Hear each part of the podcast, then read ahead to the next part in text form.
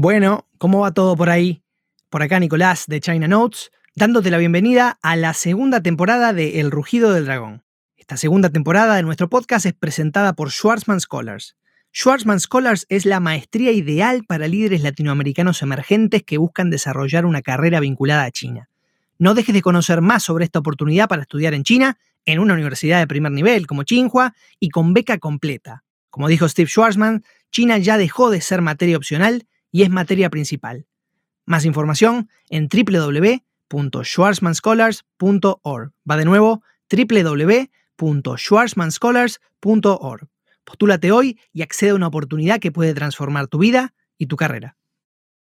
David, ¿cuál fue tu mayor satisfacción estando en el equipo de Bimbo en China? Yo lo que te podría decir es llevar la cultura eh, empresarial de, tan reconocida como Grupo Bimbo, pero de una empresa latinoamericana, ha sido un privilegio y ha sido de verdad un, honor. Y es algo que sin duda, si me lo volviera a pedir la empresa, lo volvería a hacer en otras latitudes, porque me parece que, que es algo muy positivo y el, y el haber visto que en China nuestros colaboradores chinos pudieran entender y adoptar esa cultura de empresa que nosotros llevábamos, evidentemente con sus eh, adecuaciones, eh, es algo maravilloso.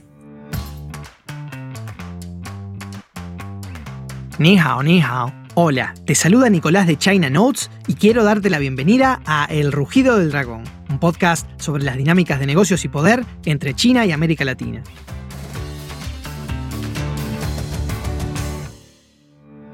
En el episodio de hoy hablé con David Colín Álvarez, ejecutivo de Bimbo, una de las empresas multilatinas más exitosas a la hora de desembarcar en China. Durante la conversación, le pregunté sobre su experiencia como profesional latinoamericano en el gigante asiático, las claves del éxito para empresas de alimentos y bebidas de América Latina que apuestan por China y los desafíos personales a los que tuvo que sobreponerse para permanecer por más de 15 años fuera de su país. David, Gracias por estar en el rugido del dragón. gracias a ustedes por la invitación. Encantado de estar aquí. David, ¿sabes que no son muchas las multilatinas que, como Bimbo, apostaron fuerte a China en la década de los 2000? Bimbo desembarca de hecho en China en el año 2006, si mal no recuerdo, y tiene una presencia activa hasta ahora.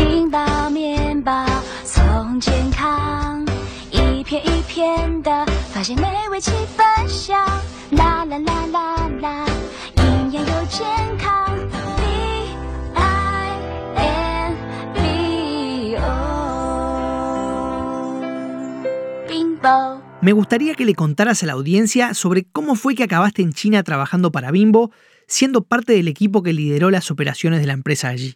Mira, es una, es una historia que es, muy curiosa y la verdad es que me encanta, me encanta cuando me hacen la pregunta porque lo, primero que la gente puede llegar a pensar es que, eh, eh, vamos, se lleva un proceso en el cual eh, en la empresa te, te comentan, oye, hay una oportunidad en China y y, qué opinas, etcétera.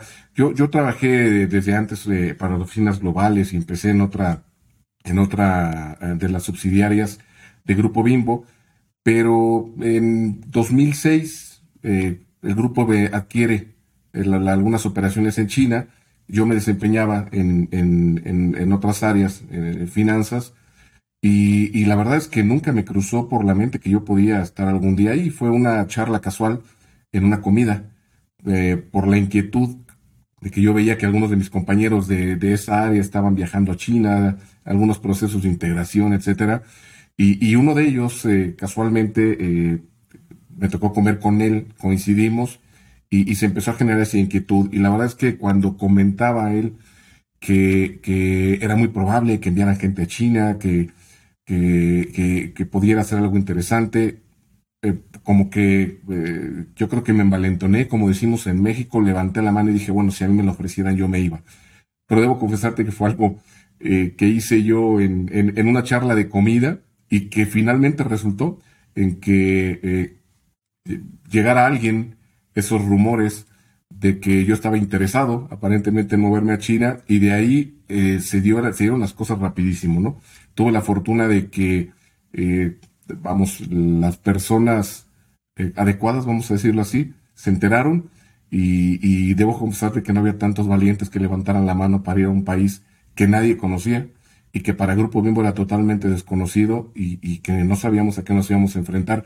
Así que después de esa charla, una semana después estaba ya en China. Así que fue algo rapidísimo y, y muy curioso, ¿no? Y de ahí de experiencias interesantes y algo, algo de verdad muy emocionante. Realmente increíble, las vueltas de la vida. Es una historia además que se repite en mucha gente que apuesta por una carrera en China. Llega allí por un periodo de tiempo relativamente corto y luego acaba varios años en el gigante asiático, viviendo además experiencias fantásticas como la tuya con Bimbo. Sabes, David, que en China Notes, en China Business Academy, nos gusta compartir las lecciones aprendidas por los pocos latinoamericanos con experiencia en China. Y digo pocos porque, si bien ahora hay más que antes, seguimos siendo pocos, con experiencia eh, de calidad en materia de negocios como has tenido tú. Si mañana el presidente de otra multilatina te llama y te dice, David, quiero desembarcar en China, ¿qué tres consejos le darías? Mira, es una, es una muy buena pregunta. Lo que me tocó a mí, particularmente de título personal, vivir en China, la verdad es que eh, yo te podría decir que nunca, nunca, nunca dejas de aprender. China es tan dinámico, y ha cambiado tanto. Creo que yo tuve la fortuna de estar en, ese país, eh, que fueron 15 años, quizá en una de las etapas más, eh, yo diría, especiales, eh, porque hubo un desarrollo a nivel tecnológico, a nivel económico de manera muy acelerada, y hubo cosas que de verdad no... Si hoy me preguntas y yo comparara cómo era China en el 2006 con cómo es ahora, es totalmente diferente. Fue una evolución rápida. Tendría, tendría uno que haber estado ahí para creer lo que, lo que sucedió. ¿Qué aconsejaría yo? Y lo haría más a un título personal. La primera es, pues tienes que aprender que China es algo diferente. No, no, no, no vas a poder utilizar en muchas ocasiones los métodos tradicionales que se utilizan. Esto no es malo. Hay que ponerse en modo aprender, en modo absorber, con una mente totalmente abierta y permitir que todo aquello que China ha evolucionado y que ha transformado pueda fluir a través de lo que tú quieres hacer en un sentido de negocios.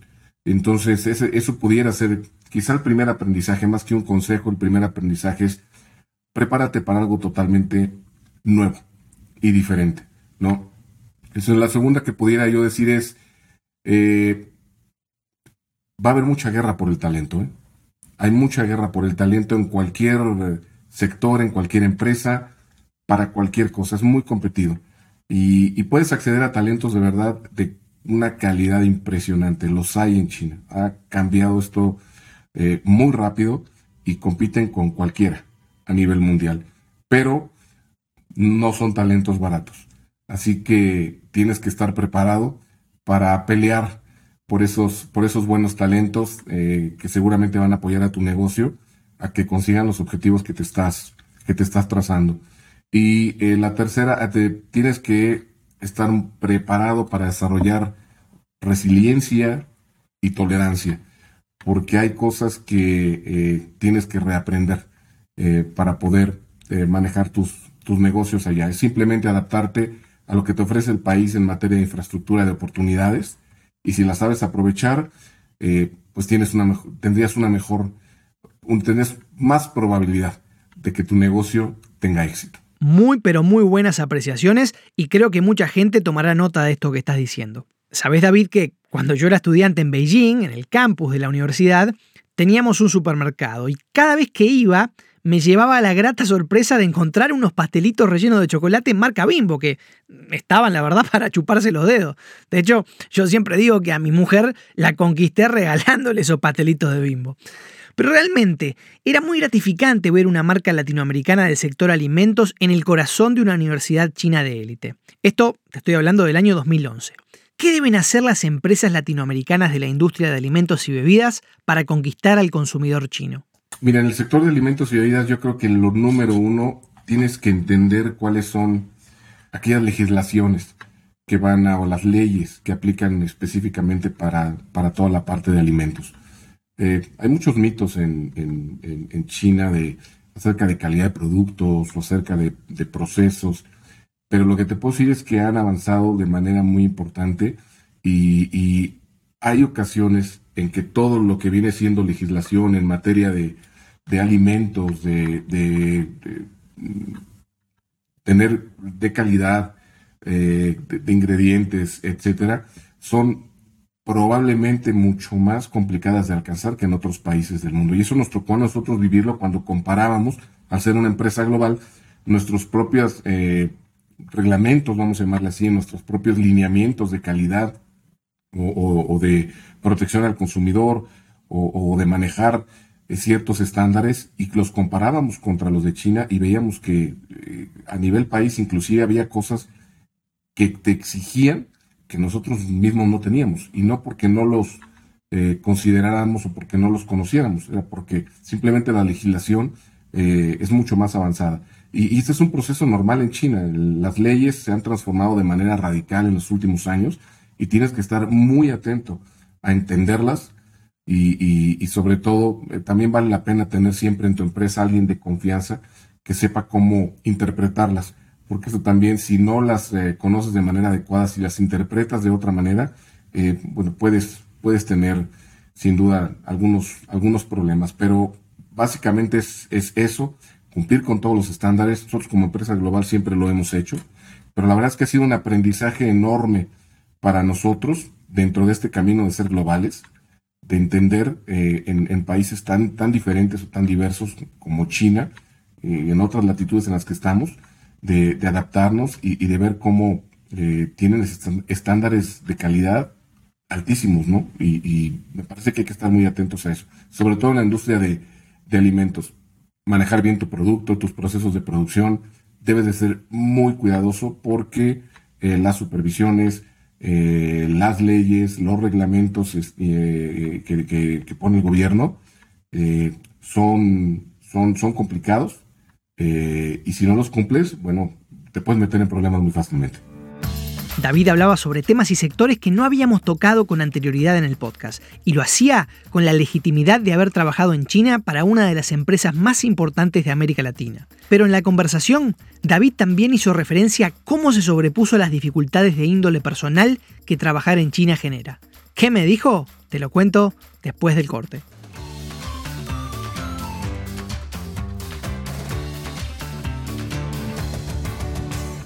Schwarzman Scholars es la primera maestría creada como respuesta al mundo del siglo XXI. El éxito de los futuros líderes, sin importar el sector en el que operen, dependerá de su capacidad de entender el impacto de China en las dinámicas globales. Y nada como esta maestría para entender cabalmente a China. Postúlate hoy mismo en www.schwarzmanscholars.org y sé parte de la nueva generación de Schwarzman Scholars con una beca total. Schwarzman Scholars, formando líderes para el siglo XXI.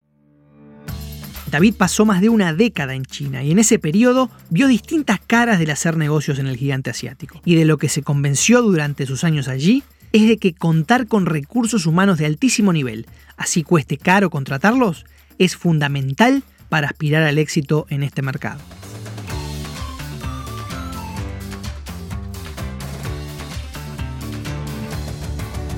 ¿Cuántos años acabaste estando en China, David? Mira, yo llegué en el 2000, en el 2006, en lo que era el proceso de integración cuando se acaba de adquirir una, empresa. Eh, con eso fue lo, con lo que pudimos entrar en el mercado. Y, bueno, yo me imaginaba que iba a estar cinco años, que es normalmente el tiempo que, te asignan las empresas. Al final se triplicó el tiempo y, acabé estando 15 años. Eh, tengo dos meses que regresé a México. O sea que estás recién salido del avión prácticamente. Es interesante esto que decís porque pasa muy seguido, como decíamos hoy. Sabés que muchos jóvenes escuchan este podcast y de hecho uno de nuestros sponsors es Schwarzman Scholar, una plataforma que le permite a jóvenes de América Latina y el mundo adquirir las herramientas necesarias para desarrollarse en este mundo que tiene a China como protagonista. Y las carreras vinculadas a China aún hoy, con la trascendencia que China tiene a nivel global, siguen siendo una suerte de viaje a lo desconocido. Y el viaje hacia China tiene un fuerte componente emocional, ¿no? El estar lejos del país, en la otra punta del mundo, lejos de afectos, comidas.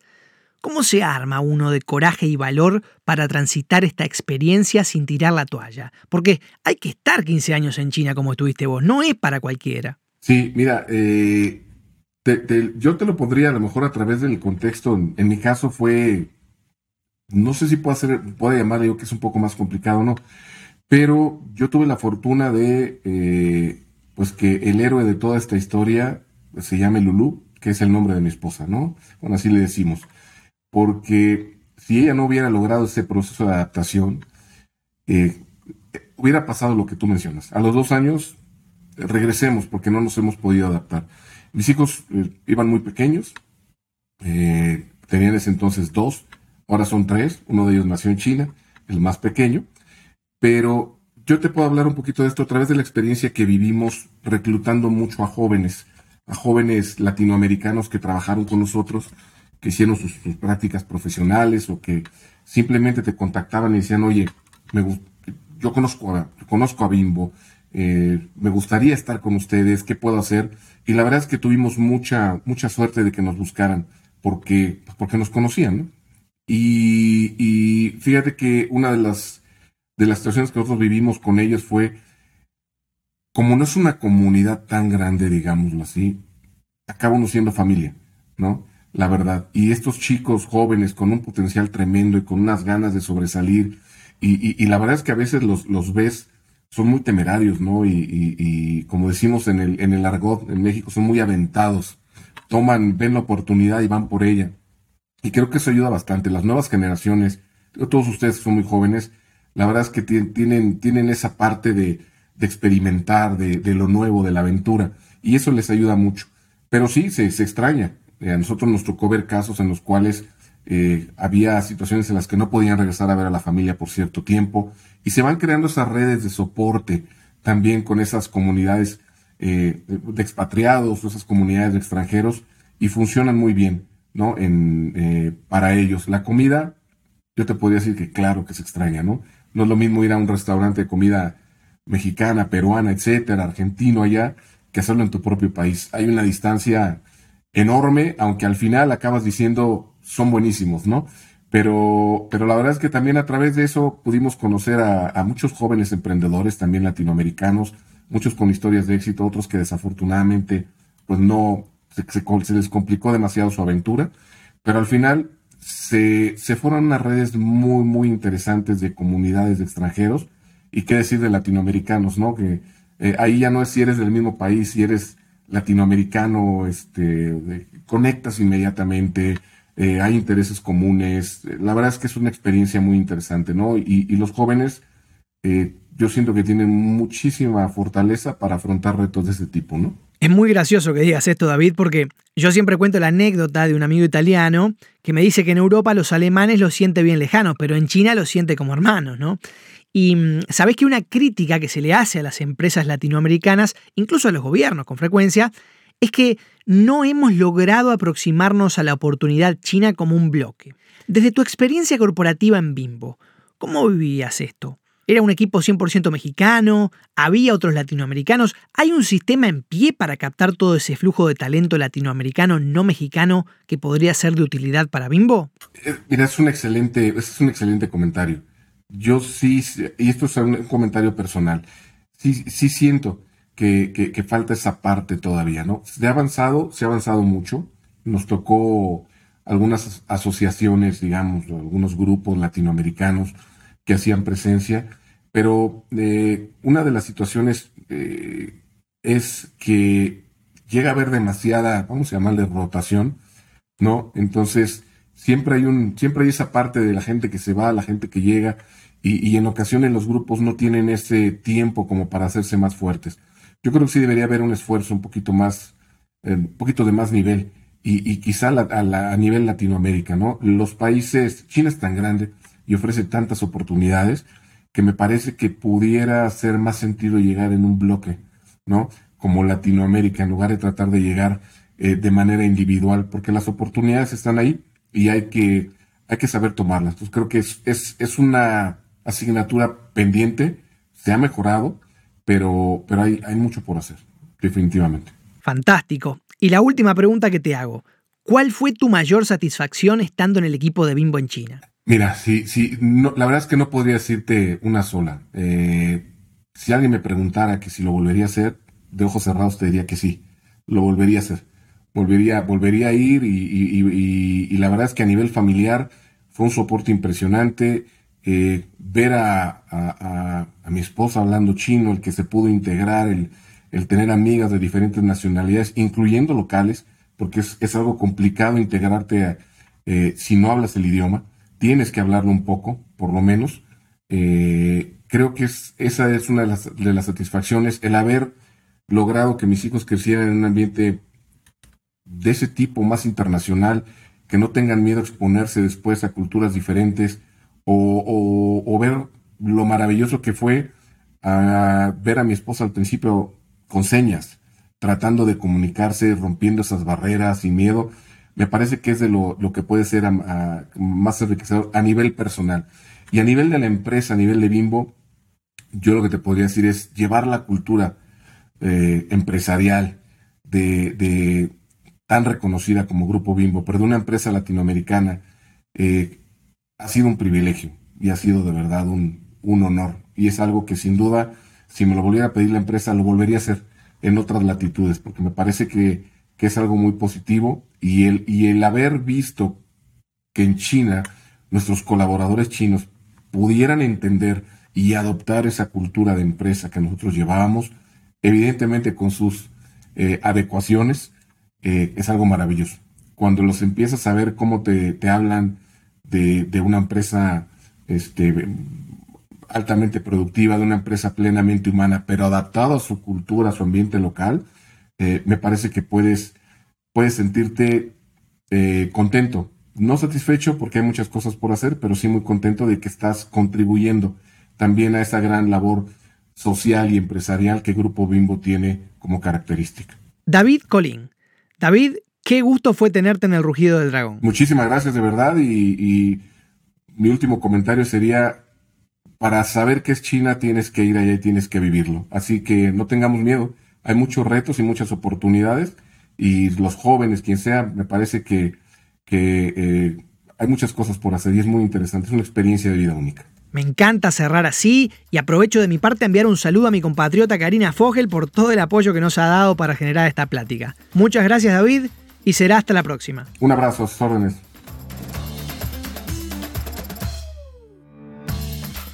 Esto es todo por hoy y nos vemos en pocas semanas porque el dragón va a seguir rugiendo. El rugido del dragón es una producción de China Notes presentada por Schwarzman Scholars. La conducción está a cargo de quien te habla, Nicolás Santo. El diseño de sonido y la edición de audio estuvieron a cargo de Conrado Hornos. La identidad visual la creó Alvarito Cáceres. Distribución vía redes sociales y ajustes de diseño, Gerardo Mouradian. Si te gusta lo que hacemos y quieres que continuemos con este tipo de trabajos, la mejor forma de apoyarnos es suscribiéndote a China Notes en chinanotes.substack.com. Va de nuevo, chinanotes.substack.com.